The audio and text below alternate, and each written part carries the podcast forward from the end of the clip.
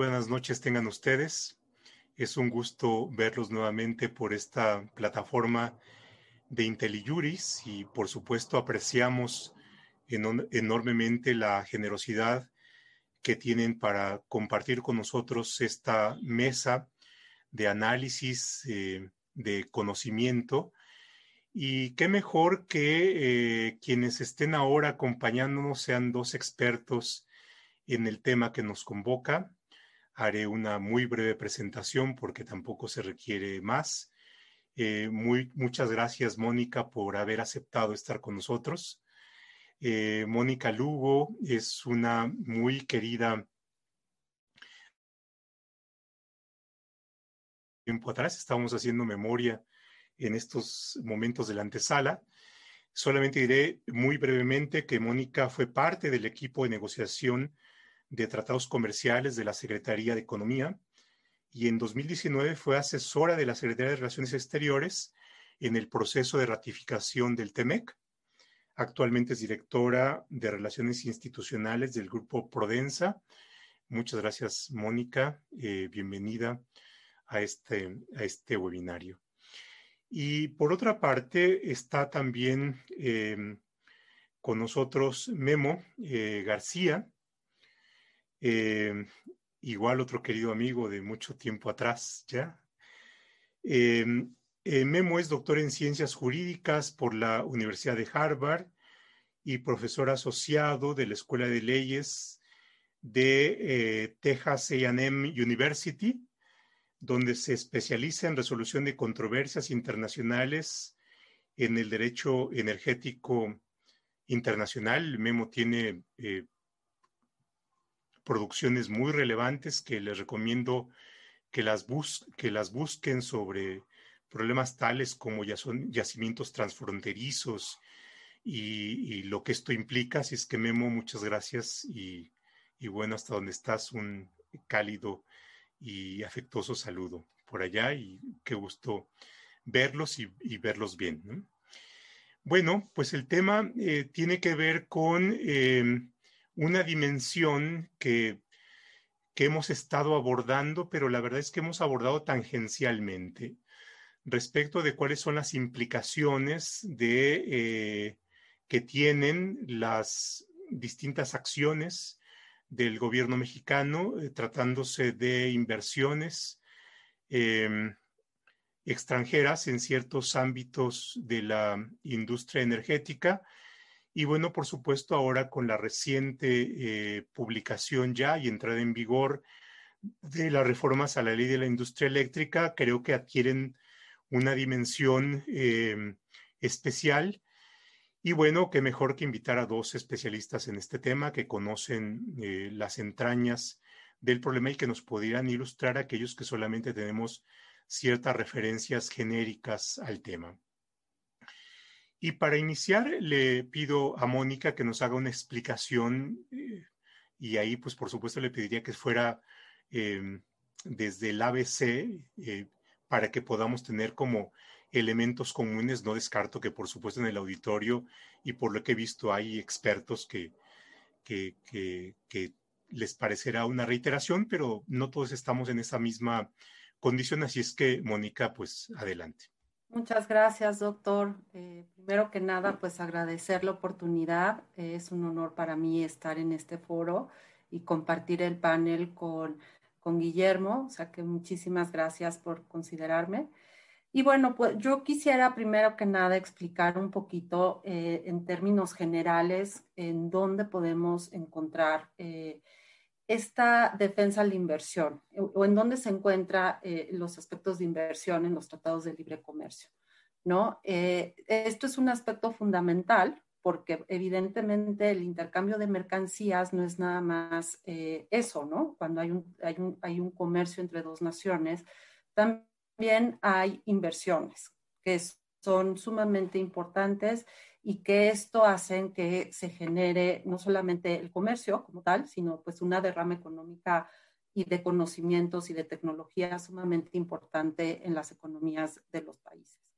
Entonces, eh, una parte que, que, es paralela y que adiciona en muchos casos a los tratados de libre comercio son los acuerdos también para la promoción y protección al, recíproca a las inversiones, conocidos mejormente como los APRIS, ¿no? Y estos son acuerdos bilaterales, ¿no? Normalmente entre, entre, distinto, entre los países, que tienen como objetivo justamente eso, el proteger la inversión y el ser un marco jurídico internacional que sirva como lineamiento para, en caso de que haya alguna violación por parte de una de las partes, pues se pueda recurrir a un mecanismo en donde pueda haber consecuencias económicas justamente para que se cumpla, ¿no? Es, es, una cuestión, es un contrato básicamente entre dos partes a nivel internacional y si hay alguna violación ante este eh, marco jurídico, pues hay consecuencias monetarias al respecto, ¿no?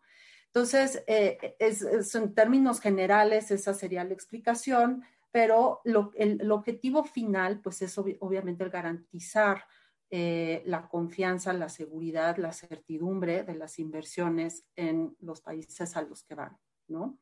Entonces, México tiene una red de tratados, eh, no solamente de libre comercio, sino de APRIS. Eh, son aproximadamente 29 APRIS que tenemos con 50 países que incluyen de todos lados del mundo, ¿no? Tenemos con, bueno, con Argentina, con Alemania, con eh, Bielorrusia, China, Corea, eh, todas partes del mundo tenemos, eh, básicamente con China es muy importante porque con China no tenemos un tratado de libre comercio, pero sí tenemos una APRI con ellos, en donde pues hay una, hay una garantía para los inversionistas de que al poner su dinero, ¿no?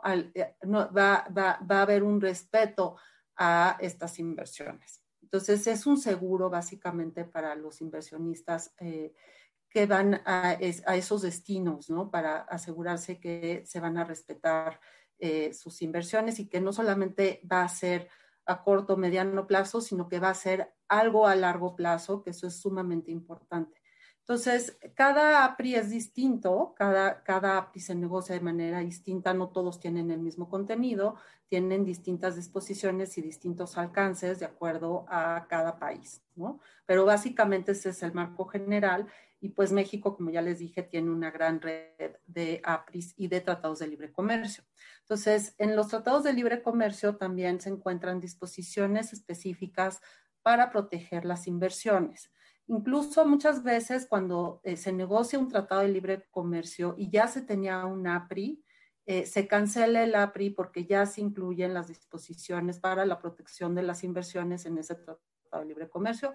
Esto nos pasó, por ejemplo, con Australia cuando negociamos el TIPAT o con Panamá cuando negociamos el TLC con, con, Panamá, con Panamá. Perdón.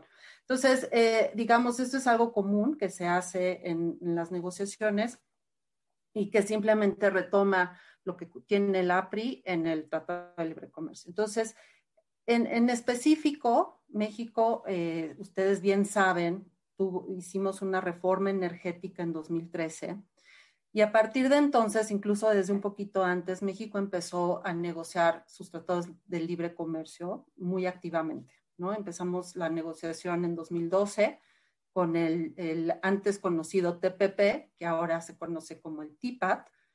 Eh, a finales de 2012 empezamos esa negociación. En 2000 eh, eh, ya estábamos negociando Alianza del Pacífico, justamente, ¿no? También. Y en dos, eh, empezamos la, la, modernización con la Unión Europea, con otros países de manera bilateral, también empezamos las negociaciones. Y como bien saben todos, en 2017 empezamos la negociación o renegociación del Telecam. Y esto es sumamente importante porque eh, hay una, hay una integración directa ¿no? de la reforma energética en estos tratados de libre comercio que México negoció a partir de que se hizo la reforma energética.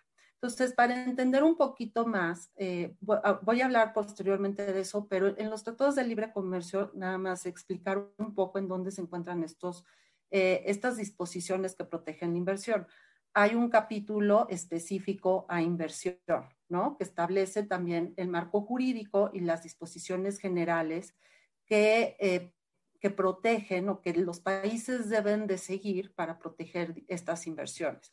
y establecen conceptos, ¿no? Que se deben de proteger, como lo que es trato nacional, que, ¿qué quiere decir? Que, se, que, que, no hay discriminación a extranjeros y nacionales, sino que todos se deben de tratar igual, a nación más favorecida, que quiere decir que lo que tú das en un organismo internacional igual lo, lo, lo, tienes que extender a los demás, o lo que das aquí lo tienes que extender a los demás eh, eh, socios de, del tratado, a otras consideraciones que es expropiación, que se considera como, como transferencias y una serie de conceptos que son el marco, la guía jurídica, digamos, por los cuales las partes se deben de, de regir, tienen que seguir, ¿no?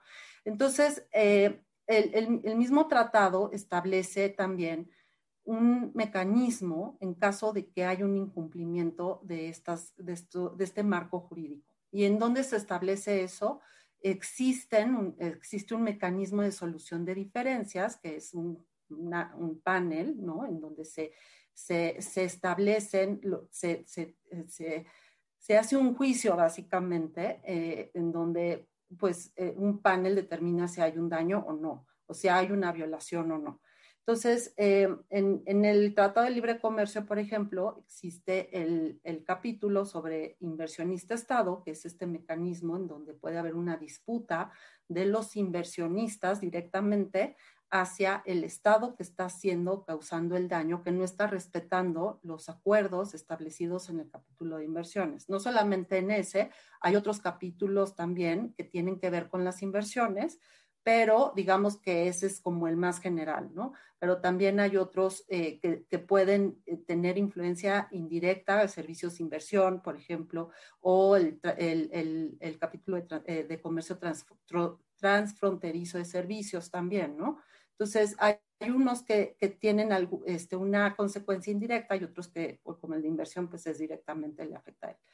Pero eh, en términos generales, pues ese sería el marco, digamos, jurídico, la guía que se tienen que guiar las partes y eh, que, bueno, cuáles los, los, los lineamientos generales de un eh, capítulo de inversionista Estado, pues que se establecen ahí las condiciones que tienen que seguir los inversionistas para llevar un caso frente a un panel, eh, que, que, cómo se van a seleccionar los panelistas, cuánto tiempo, qué tienen que hacer. Entonces hacen toda esta, eh, se hace ahí todo este lineamiento sobre cómo se, se, presenta el caso, ¿no?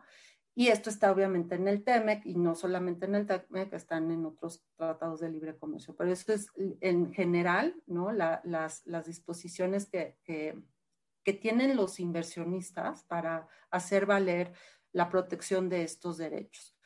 Es, eh, si quieren, eh, aquí lo dejamos, Guillermo. Este, no sé si tengan alguna duda en particular sobre esto y luego nos extendemos un poquito en cómo está reflejada la reforma energética, ¿no? En el TEMEC y por qué sería violatoria o no a, digamos, la reforma recientemente aprobada y, y ya eh, en vigor, que justamente hoy eh, hubo un, un fallo de, de, suspensión, pero que, este, digamos, que es el tema que nos ocupa el día de hoy.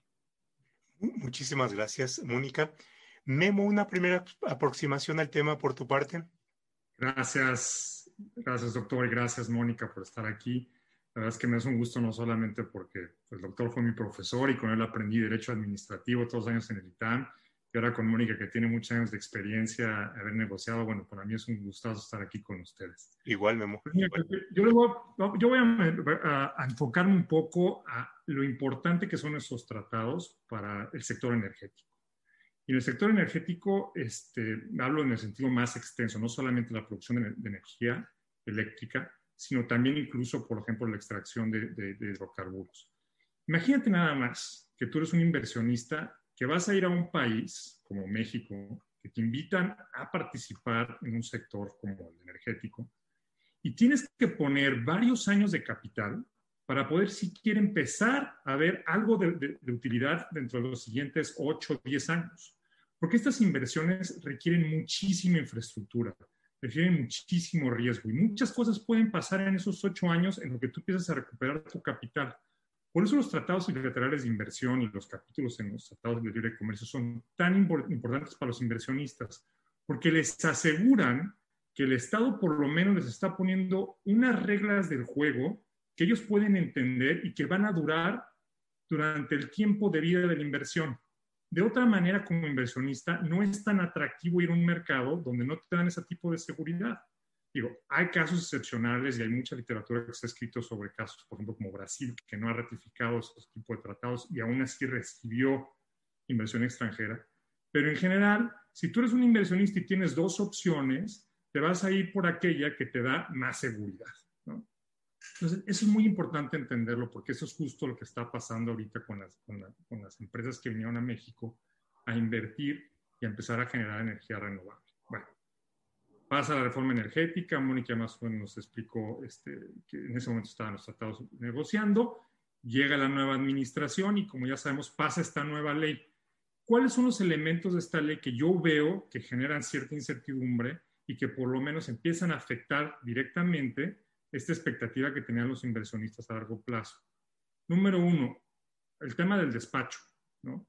Cuando ellos vinieron a invertir, les dijeron que se iba a comprar la energía que fuera más barata, no la que la CFE quisiera, no la que el Estado escogiera discriminatoriamente. La nueva ley quita esa regla y ahora ya no es la, energía más, más barata la que se va a despachar. Los permisos que se daban, por ejemplo, como los, los certificados de, energía, de energías limpias, estaban muy establecidas las reglas. Ahora se las pueden dar a cualquier tipo de productor sin importar qué tan vieja sea su, planta productora. Antes existían reglas para otorgarlas. Todo eso ya se modificó. Se van a revisar los contratos que se habían otorgado antes y que, se habían firmado antes, este, incluso los que se habían quedado en la ley legada de la ley anterior de producción que se vendían a la CFE, se van a revisar para ver si no son leoninos. Entonces, si tú eres un inversionista, y van a revisar los contratos, me van a cambiar las reglas por las que yo despachaba. Todo esto, pues obviamente empieza a generar incertidumbre. Entonces, concretamente, ¿qué, qué, tipo de capítulos te empieza a, generar ruido? Y aquí voy a hablar un poco del TEMEC, porque se habla mucho del TEMEC y el TEMEC como, como, como ejemplo, pero como bien dijo Mónica, hay otros tratados que no son el TEMEC. Tienes APRIS firmados con España. Entonces, las empresas españolas que vinieron a invertir en renovables a ellas, por su nacionalidad, les tocaría el APRI firmado con España. Las empresas canadienses les aplicaría el, TEPAC porque el capítulo del TEMEC no cubre a, las empresas canadienses, solamente cubre las inversiones entre inversionistas estadounidenses y los mexicanos en ciertos sectores, en México, en ciertos sectores cubiertos. Eso está muy establecido en el capítulo 14. Entonces, ¿Qué, principios te pueden dar a afectar? Los inversionistas van a argumentar, si yo fuera un inversionista, empezaría, esto es una expropiación indirecta. ¿Por qué? Porque cuando yo hice mi inversión, mis planes de inversión incluían que yo iba a poder recuperar mi capital en ciertos tiempos bajo estas, estas reglas de juego que ahora están modificadas. Entonces me estás expropiando de tal forma que yo no voy a poder recuperar mi capital no hay un trato justo y equitativo porque estás beneficiando a la CFE cuando tú me prometiste que yo iba a entrar en las, mejores condiciones y si yo producía más barato me ibas a comprar a mí y no ibas a, beneficiar a la CFE.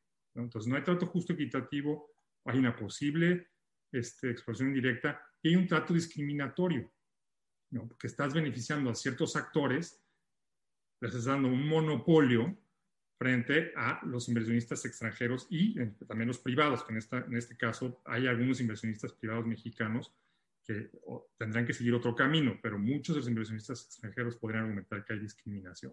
Bueno, esos son por lo menos tres principios que si yo fuera inversionista, yo alegaría.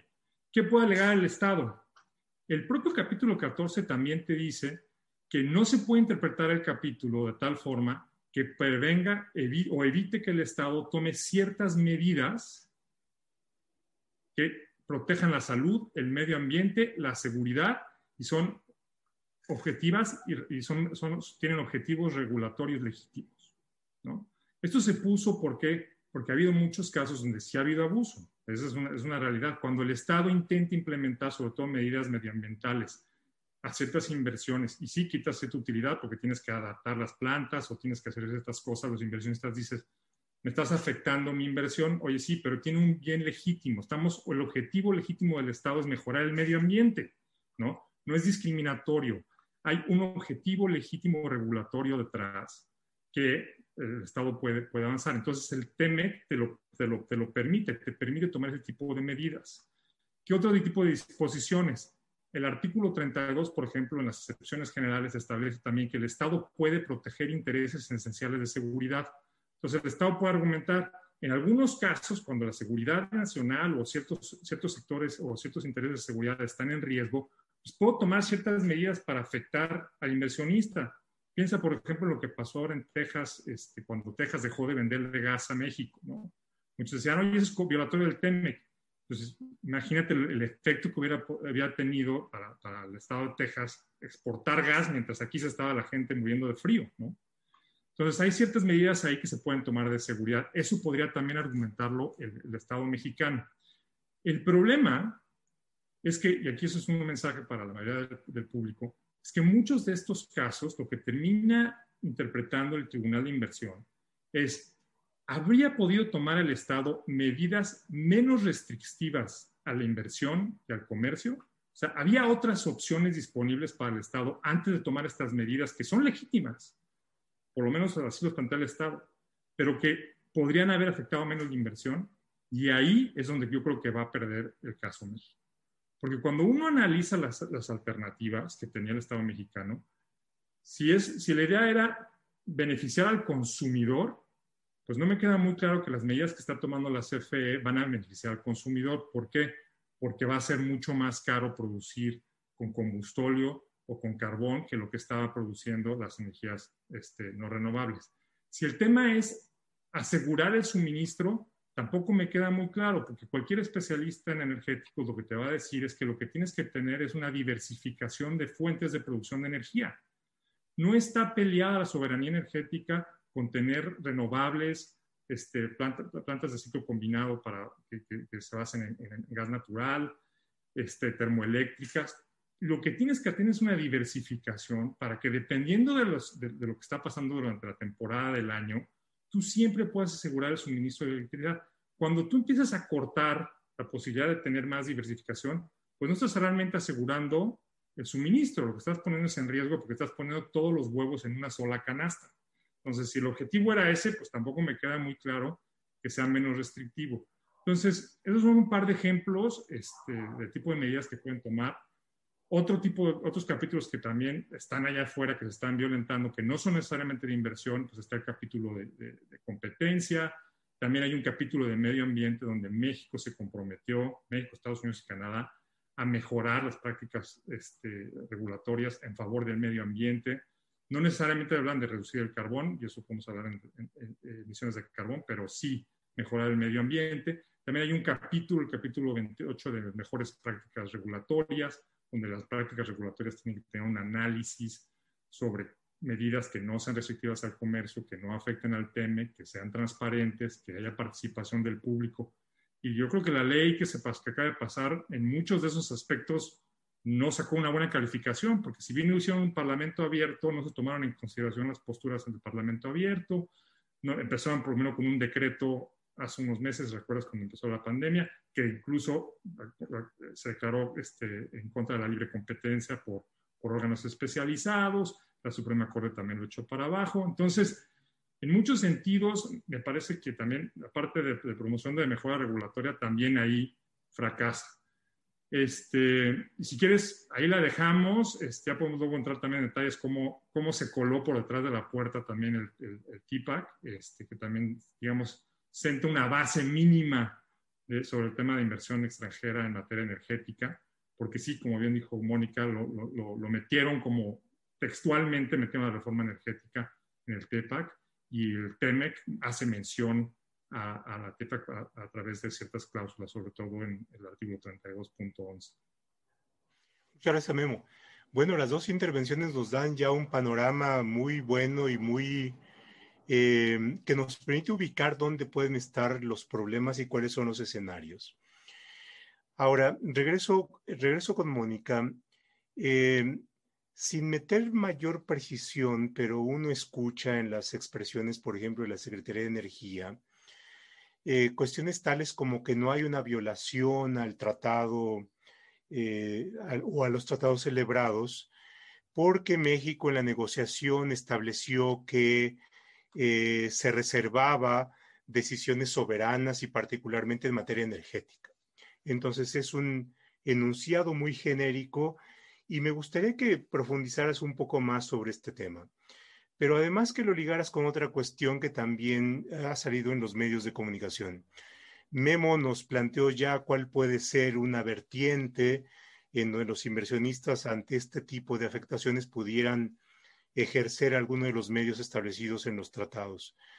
Pero también hemos visto em, expresiones, por ejemplo, de congresistas americanos que han eh, hecho pronunciamientos por escrito dirigidos a, eh, ahí no tengo muy presente, pero creo que al Departamento de Estado para que a su vez expresar. Entonces tenemos otra dimensión ya más de política internacional, de posibles acciones de, em, del gobierno americano y bueno, tenemos esta carta que antes del cambio de gobierno se dirigió tanto al, a la Secretaría de Energía como al Secretario de Relaciones Exteriores por parte del Secretario de Estado. Entonces, ahí hay otra dimensión. Me gustaría también que nos ilustrara sobre este otro aspecto. Claro que sí, con muchísimo gusto y súper, muy pertinente las dos preguntas. Primero me voy a ir con el, este, esta afirmación ¿no? y esta declaratoria de todas las mañaneras que hace el presidente sobre eh, que en el TEMEC ya hay un reconocimiento sobre la soberanía de los hidrocarburos de México. ¿no? Él, él hace referencia a, la energía en general, pero hay que recordar que es específicamente sobre los hidrocarburos. Efectivamente, yo les voy a contar un poquito cómo se desarrolló esto y por qué llegamos ahí en las negociaciones. De entrada, eh, México, cuando estábamos negociando, como, como les comentaba, empezamos la negociación en 2017. La, la idea de, del entonces gobierno era terminar la negociación en seis meses. Incluso, bueno, esa era una, una de, las, eh, eh, de las órdenes prácticamente de Trump. ¿No? Que fuera algo rápido y que fuera en seis meses. Al principio estábamos teniendo rondas de negociación cada dos semanas, básicamente, ¿no? Al mismo tiempo estábamos negociando el, Tratado de Libre Comercio con la Unión Europea. Entonces era muy complicado para México el estar yendo y viniendo y, no solamente eso, el, tema de la negociación no es tan fácil como sentarse con, con tu contraparte y negociar en, en, un minuto, ¿no? Tienes que llevarte todas las propuestas a consulta, consulta con el sector privado, a consulta con dependencias de la administración, a consulta con todos los involucrados para determinar la postura de, México y poder regresar hacer contrapropuestas, entonces hacer todo un análisis de las implicaciones que tiene lo que te están diciendo y hacer contrapropuestas y estrategias de negociación para poder llegar a donde tú quieres.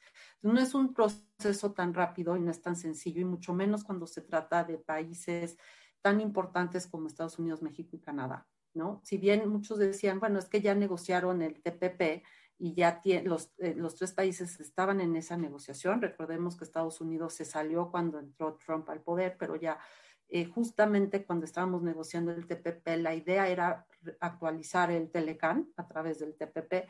Entonces, mm, era eh, en términos generales como sencilla la negociación, era prácticamente ya teníamos una, una salida que era el TPP y era básicamente sentarse a firmar, pero no era tan sencillo porque el TPP estamos hablando de un universo de países muy distintos a la realidad de Norteamérica, ¿no? Estamos hablando de países como Vietnam, como Singapur, como Brunei, Malasia, que si bien hay ciertas eh, áreas en común, también somos muy distintos, no solamente a nivel de, de, productividad y de desarrollo, sino también de integración, ¿no? Y de, de desarrollo en muchos aspectos.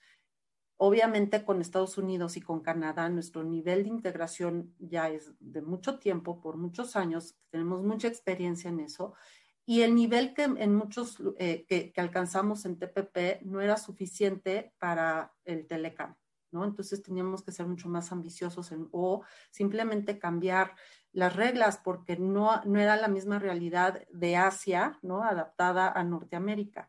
Entonces, eh, justo, bueno, cambiamos eso, no me quiero extender demasiado en este tema de la negociación, pero lo que es importante saber es que la negociación iba a ser rápida y se, iban y se iba a hacer y se iba a acabar. Entonces, esa era la idea de la administración y se habían incluido otros capítulos que al final de la negociación no aparecieron. Había un capítulo específico de energía, en donde eh, básicamente era de cooperación, en donde los tres países se iban a buscar eh, la cooperación para intercambiar información, aspectos de mejores prácticas y demás, ¿no? Eh, al final del día, cuando vimos que la negociación se fue alargando, no solamente por esta cuestión técnica que era muy difícil, sino también por cuestiones políticas y demás, que, em, por ejemplo, México quería comprar más tiempo porque no queríamos tampoco que eh, que el, el, hecho de que ya iban a hacer elecciones en México fuera un factor para Estados Unidos para presionarnos más. Entonces, hubo un acuerdo, ¿no? Y si bien eh, no sé si ustedes siguieron la negociación, pero cuando fueron las elecciones, un poquito antes, hubo un impasse en, entre Estados Unidos, Canadá. Eh, hubo un tema ahí entre que Estados Unidos nos puso aranceles de acero y aluminio y Canadá prácticamente se para de la mesa, ¿no? Y se levanta y se va. Y entonces Estados Unidos eh, dice, ok, yo, hago un, yo tengo un acuerdo bilateral con México. Y entonces fue, eh, fue un, un, momento muy, muy, importante en la negociación porque Estados Unidos pensaba que ya tenía el sartén por el mango porque México iba a entrar a elecciones, ¿no? Y entonces básicamente Estados Unidos nos dijo, una, ya se fue Canadá, entonces si quieres tenemos tú y yo un tratado. Y dos, si no te, si no te parece, entonces yo me espero uno o dos meses más y entonces acuerdo con el nuevo gobierno. Esto para México era eh, un motivo de presión muy importante, pero al final del día no nos dejamos y dijimos, de independientemente de lo que pase, el, para México no es el tiempo, es la calidad del tratado lo que vamos a buscar. Entonces, pues nosotros podemos tener un acuerdo bilateral si Canadá decide salirse, pero nuestra primera intención es hacerlo trilateral porque ese es el Telecan y así lo negociamos en estos meses. Y dos, va a haber una transición en este periodo y va a haber un acuerdo con este gobierno de transición.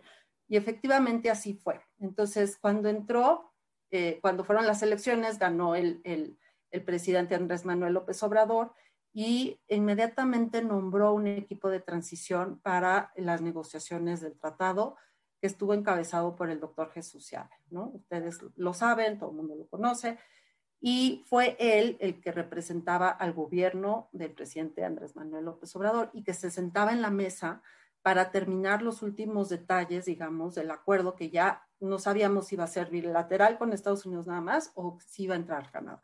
Entonces, en el momento en el que se sienta el nuevo gobierno en la mesa y revisa todo lo que se había negociado, muchas de las cosas obviamente ya estaban más que acordadas. Esto fue, recordarán, en junio, julio del 2018, ya teníamos un 95% del tratado avanzado, ¿no?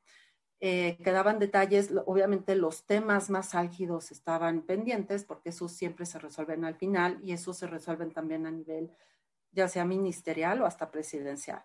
Entonces, eh, revisando eso, él vio el, capítulo de energía y pensó que no era la mejor decisión para el gobierno entrante, que tiene una concepción, una ideología distinta, ¿no? Sabemos todos que el actual gobierno pues no está a favor de la reforma energética del 2013.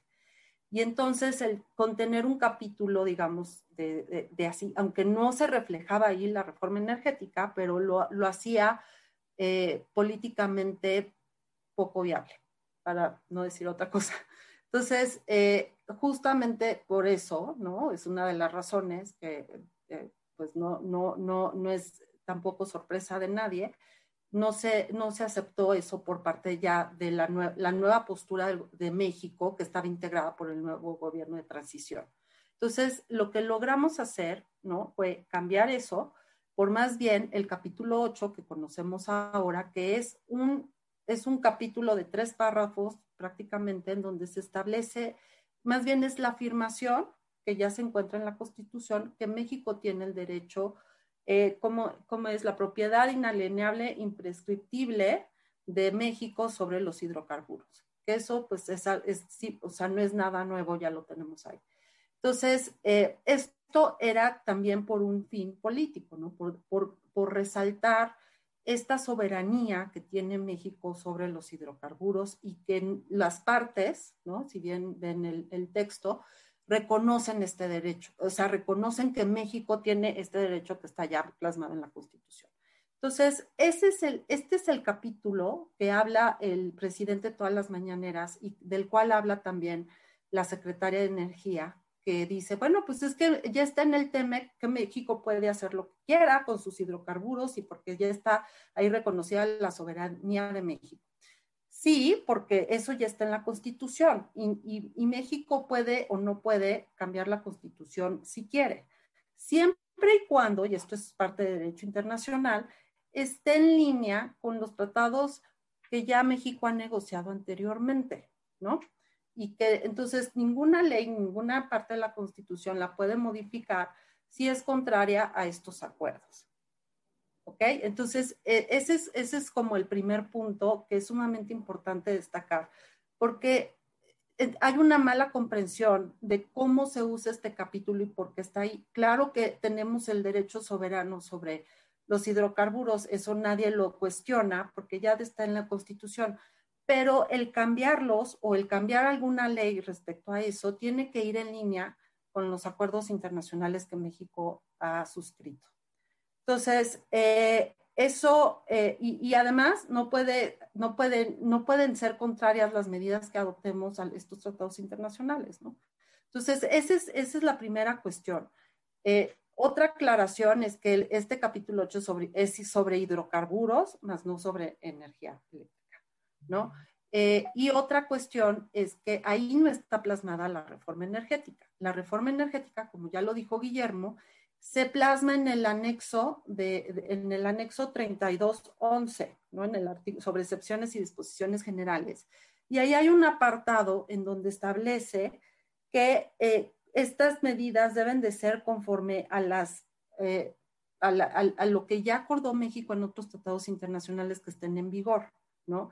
Y el, tratado que esté en vigor ya, en donde se refleja la reforma energética, pues es el, el TIPAT, ¿no? El TPP, o antes eh, TPP, CPTPP y ahora TIPAT. Este, entonces, y el TIPAT, en el TIPAT también, en su en anexo 1, de, de, también de, de, estar ahí reflejado cómo es, cómo es la reforma energética de México.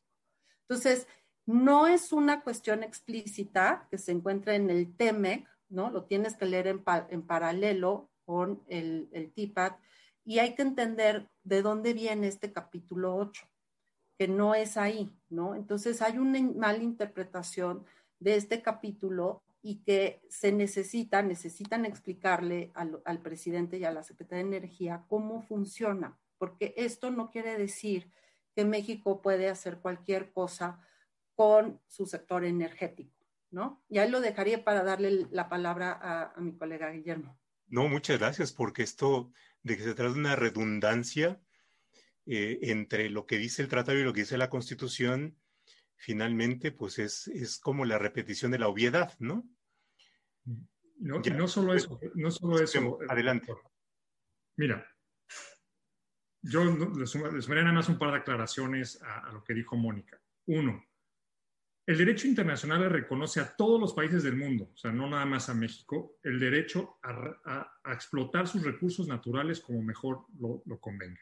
Eso lo dicen varias resoluciones de la Asamblea de Naciones Unidas, la 183, sobre el ejercicio de la soberanía sobre los recursos naturales, lo dice también la CONVEMAR. O sea, hay muchos tratados internacionales que dejan muy claro que todos los estados tienen el derecho soberano a extraer sus recursos y a desarrollar sus recursos como ellos mejor les convenga, para beneficio del público. Entonces, no era necesario ponerlo, o sea, esa es la realidad, no era necesario ponerlo ahí. Lo más importante, la parte que yo creo que es importante que tengan todos claros, es que el capítulo 8 también dice que se respetarán los remedios disponibles en este tratado. Entonces, México se reserva el derecho a explotar los hidrocarburos como quiera y son inaliables, respetando los remedios disponibles en este tratado. ¿A qué se refiere con qué remedios? los remedios de los inversionistas y de los estados vecinos. Ahora, la única aclaración que yo haría a lo que dijo Mónica es que si bien el tratado dice que, no, hay ciertos principios que tienes que cubrir, el tratado no le impide a México cambiar la ley. Eso lo quiero dejar muy claro. Lo que sí le dice a México es que si lo haces, tienes que compensar. O sea, México tiene todo el derecho a hacer lo que quiere. Quiere cambiar la ley eléctrica y afectar a los inversionistas extranjeros, lo puede hacer. Los tribunales internacionales de inversión no le van a decir a México, no, no lo puedes hacer. No pueden declararlo como, si fuera un, tribunal este, constitucional. No lo puede declarar inconvencional y dejarlo sin efectos.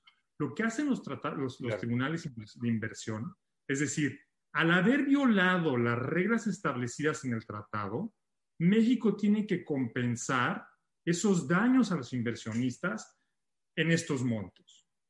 Entonces, lo que va a terminar pasando, si es que estos, estos litigios se continúan, es que le va a costar no, al, no, no, a López Obrador, no a la, la secretaria Nale, a todos ustedes, al consumidor, a los que pagan impuestos, a los que pagan eh, impuestos en México y toda la, ciudadanía es la que va a pagar. ¿Y sabes qué es lo peor, Pepe? Que muchos de estos casos llegan a tardarse entre 8 años y 10 años en resolverse. Cuando pasó algo similar en el caso de Venezuela, los casos de ConocoPhillips y ExxonMobil se siguen todavía litigando. Y Hugo Chávez ya se murió, ya está hasta el vicepresidente. Y fue una ley del 2007. Entonces, lo que te termina pasando, y esa es una de las críticas que yo hago mucho al sistema internacional de inversión, es que los casos se pueden litigar y se pueden tardar tanto en resolverse que quien termina pagando los platos rotos son los gobiernos que siguen. Y esto lo sabe muy bien la administración actual en México.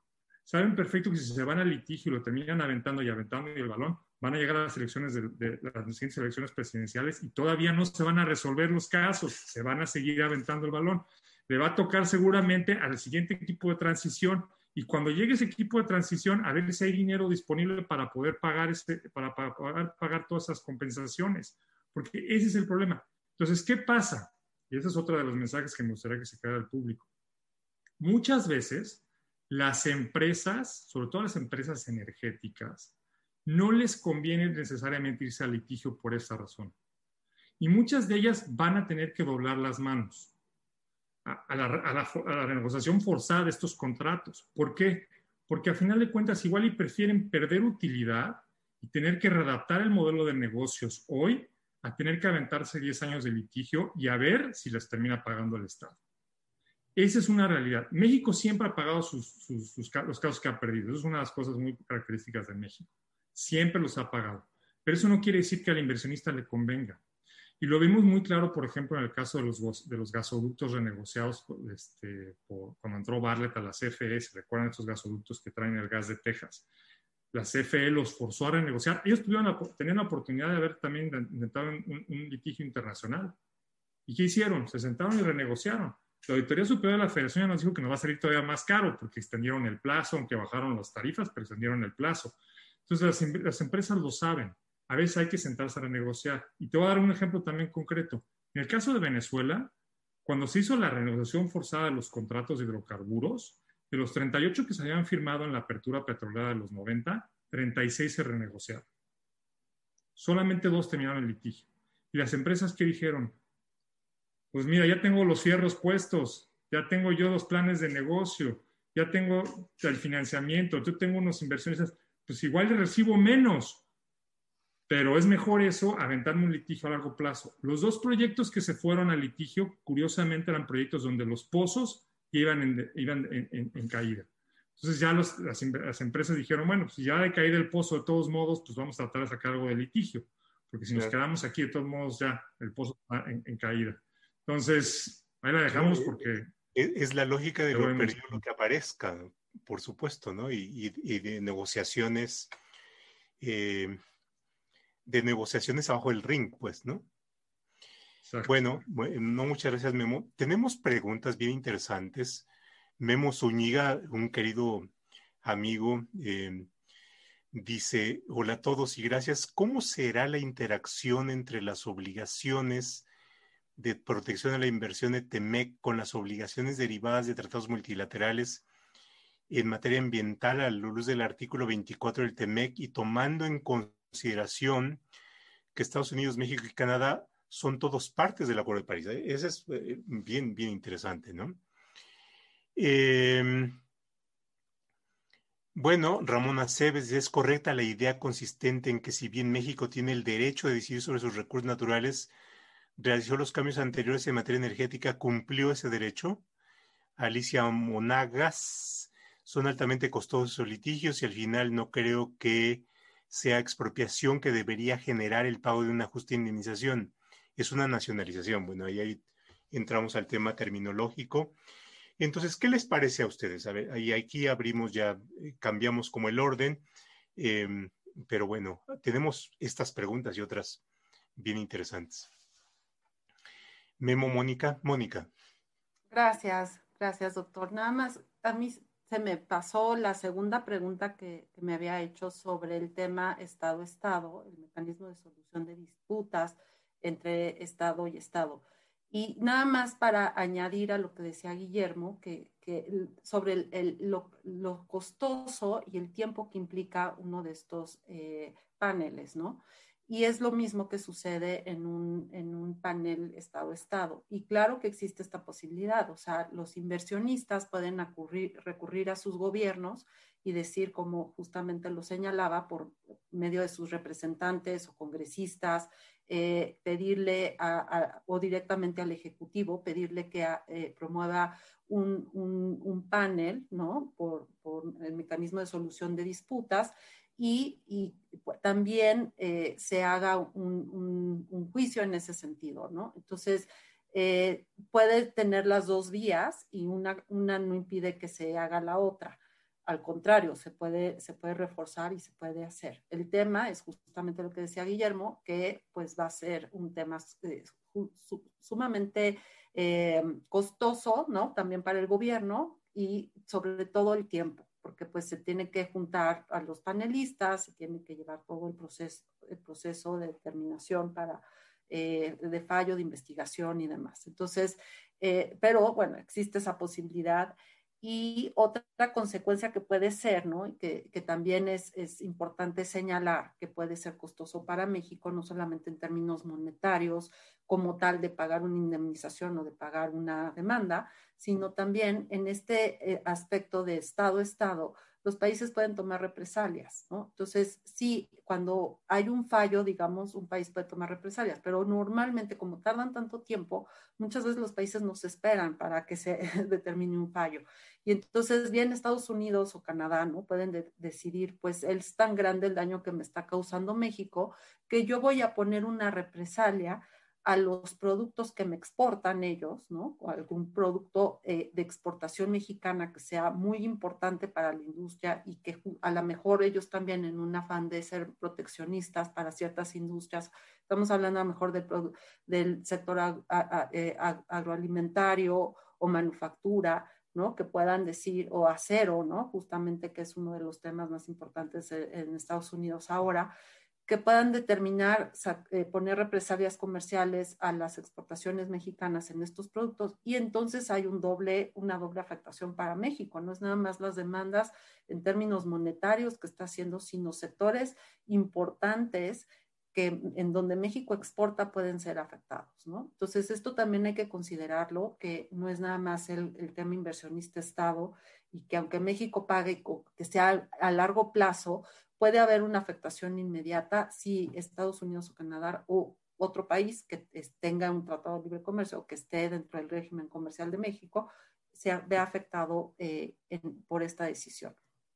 Ahora, este, pasando a, la otra pregunta, si me la puedes repetir otra vez o si quieres, Guillermo, tú intervenir para ir una y una, como gusta. Eh, bueno, pues vamos rápido. La, pregunta de Guillermo es muy, muy, importante porque sí, en el capítulo 24 se incluyeron, como, como lo mencioné antes, el tema medioambiental. Y en ese capítulo los tres países se, se, se, responsabilizaban de, tres, de varias cosas, pero lo más importante es que se comprometían a implementar sus leyes medioambientales, incluyendo acuerdos multilaterales en, en materia de medio ambiente. Y ahí está, ahí está, ahí está, ahí está el tema, y por eso la mención al Acuerdo de París es tan importante. Además, el capítulo lo que permite es, algo innovador, que eso no, existía antes, es que los individuos también puedan presentar una queja ante una comisión de los temas medioambientales establecida por el TME, si ven que el país decide no implementar sus acuerdos medioambientales y eso está impactando el acuerdo, el, el, comercio y la inversión de los tres países. Entonces, los individuos, cualquiera que esté escuchando esto, podría presentar una queja a la comisión. La comisión, hay un, todo un protocolo ahí de qué hace la comisión, revisa la evidencia, tiene que, darse, tiene que asegurarse que es una, es, una queja legítima, que no nada más están este, acosando a una industria en particular, que tienen evidencia de que no se está implementando y no nada más son recortes de periódico. Este, y además esa comisión, una vez que discute, le pide al Estado, contesta, es verdad que tú decidiste no implementar tus leyes medioambientales y eso está impactando, y el Estado puede contestar. Si el Estado contesta y la comisión no está contenta, se podría eventualmente generar un panel, como los que menciona Mónica. Pero digamos, hay varias etapas ahí.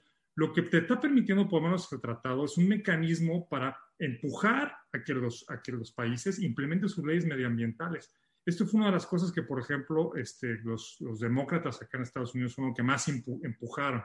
Dijeron, necesitamos tener dientes al capítulo laboral y al, capítulo medioambiental, y este fue uno de los dientes que incluyeron. Entonces, ahorita, por ejemplo, en los litigios que se están llevando en México, justo la suspensión de hoy, este, hacía mención al Acuerdo de París, hacía mención a varios tratados internacionales en materia ambiental donde México está afectando. ¿Por qué? Porque el consumo de combustóleo es contrario a los compromisos que tiene México a nivel internacional. Las energías renovables son las mejores prácticas para reducir nuestras, nuestras emisiones este, de carbón. Entonces, ahí está la, la contradicción ¿Podría activarse el capítulo 24? Yo creo que sí hay posibilidades de que se pueda, se, pueda activar en ese mismo. ¿Cuál va a ser la solución? No sabemos, es nuevo. Es un nuevo, es un nuevo mecanismo que no sabemos cómo se va a desarrollar, no tenemos un precedente claro, pero de que está ahí, está ahí y es, es, es importante como, como, un mecanismo. Hay una pregunta que, que estaba en la, en la lectura de las anteriores y que parte del comentario de Memo es, eh, hablaste de las medidas de expropiación indirecta. Y bueno, por supuesto, esta figura me parece a mí muy interesante y que ameritaría algún comentario. Eh, aquí se dice, no se trata de una expropiación, se trata de una nacionalización. Por supuesto, hay un tema conceptual, pero en el caso de los tratados eh, de libre comercio, de inversión, en fin, eh, esta figura de las medidas equivalentes o equiparables a expropiación, los regulatory takings y demás tienen su propia identidad. Entonces, ahí sí me gustaría que, dada la pregunta y el interés que pudiera tener, que pudieran abundar un poco más en, en, qué es y qué, y, qué implica. Y, seguramente debe haber algunos casos en donde se han derivado eh, condenas a los, a los estados. ¿Sí, Mónica? Ok, perfecto. Pues sí, efectivamente existe este término de expropiación, expropiación indirecta, que tiene que ver con la posibilidad de que el inversionista tenga acceso a sus inversiones, ¿no? Y que el Estado no se los da a, como dice, pues eh, a quitárselos o a hacer uso de ellos para su propio fin.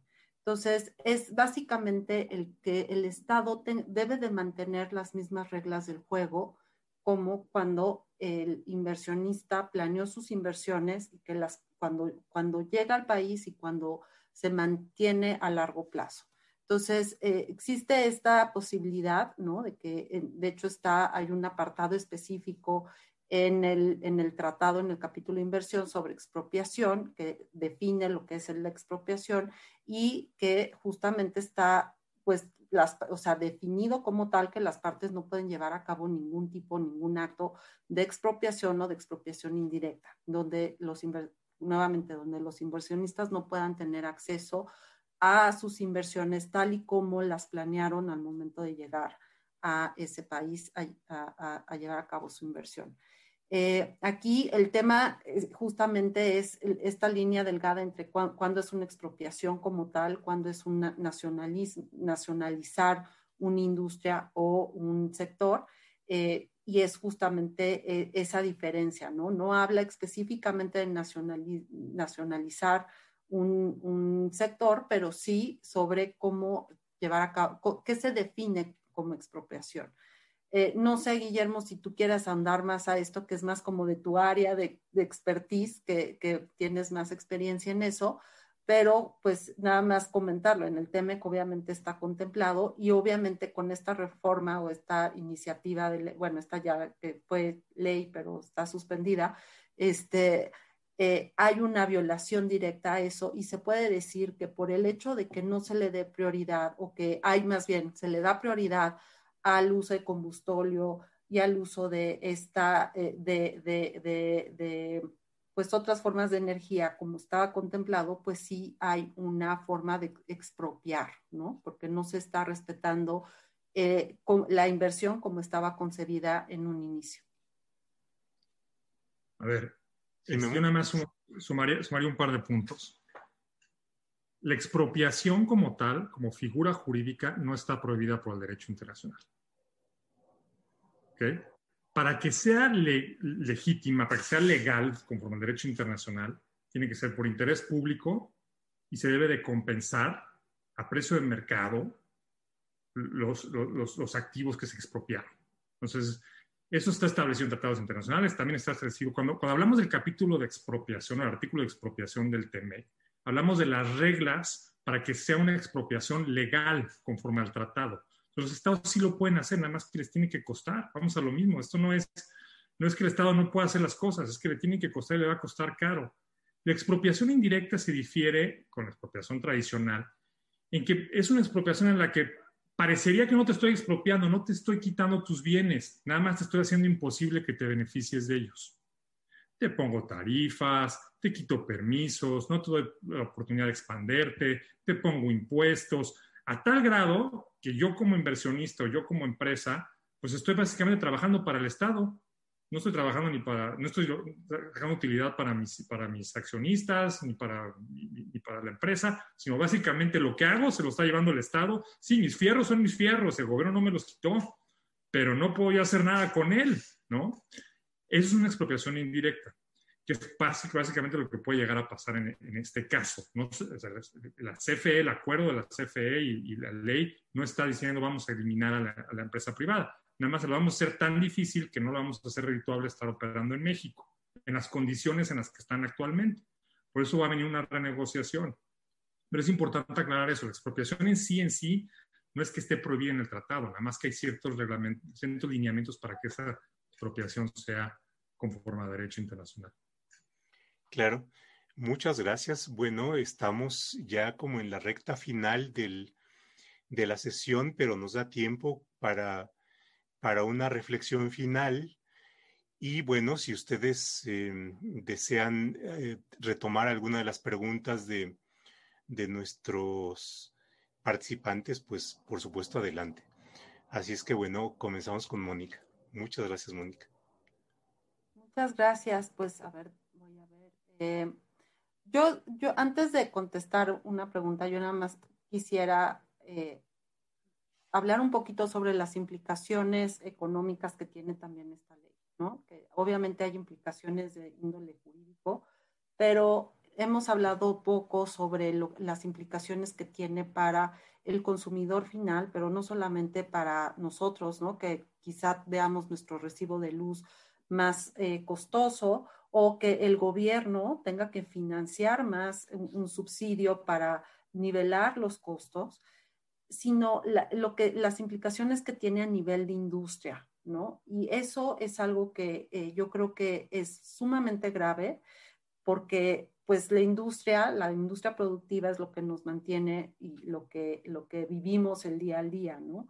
Eh, yo sé que no, no, no, habrán apagones como los que vimos ahora hace unas semanas, tan frecuentes, espero, ¿no? Pero eso podría suceder. Y hablando de eso, o sea, simplemente con e, ese día que tuvimos, no me acuerdo el, día exacto que fue, pero que tuvimos un, apagón tras otro, eh, eso implicó millones de dólares eh, de pérdidas en industria de manufactura, por ejemplo, ¿no? Y eso es lo que debemos de ver también. Eh, no solamente son las implicaciones a nivel de inversionistas, que sí eh, hay una afectación en la confianza real, ¿no? Porque no es nada más, ok, me vas a pagar y sí, México paga y México lo puede hacer, sí, a largo plazo, quién sabe cuándo, te pago, pero la, la, el daño que se está haciendo a la confianza actualmente, yo creo que eso ya, ya sucedió y no estamos viendo lo irreparable que puede llegar a ser, ¿no? Con, digamos, con las bases que está sentando el actual gobierno, con los inversionistas, con sus socios comerciales y con su base productiva. Y eso es, me parece, como uno de los puntos más graves de, de esta iniciativa, que eh, al final del día la podemos analizar en todos sentidos a nivel eh, jurídico, las violaciones que tiene a tratados internacionales, las violaciones que tiene dentro de la misma constitución y otras leyes eh, secundarias, digamos, sino que el daño que tiene actualmente con la confianza y con lo que está haciendo el actual gobierno, pues es completamente adverso a, esta parte de poder generar cierta productividad, de generar confianza, crecimiento económico, justamente ahora que tanto se necesita después de la crisis de COVID. Entonces, ese era mi, comentario final. Eh, no sé, Guillermo, tú quieras decir algo y mientras voy viendo las preguntas, si hay algo que pueda comentar. Sí, adelante, Memo. Sí, pues mira, yo no, yo quisiera ah, que no cerráramos este foro sin, sin, hablar un poquito del tema de la soberanía energética y de la seguridad energética, porque es un término que avienta, avienta mucho todos los días en la mañanera y en las conferencias. Yo soy de la opinión que la soberanía y la, seguridad energética no están peleadas con llevar una buena relación comercial en, energéticos con tu vecino y con los inversionistas privados.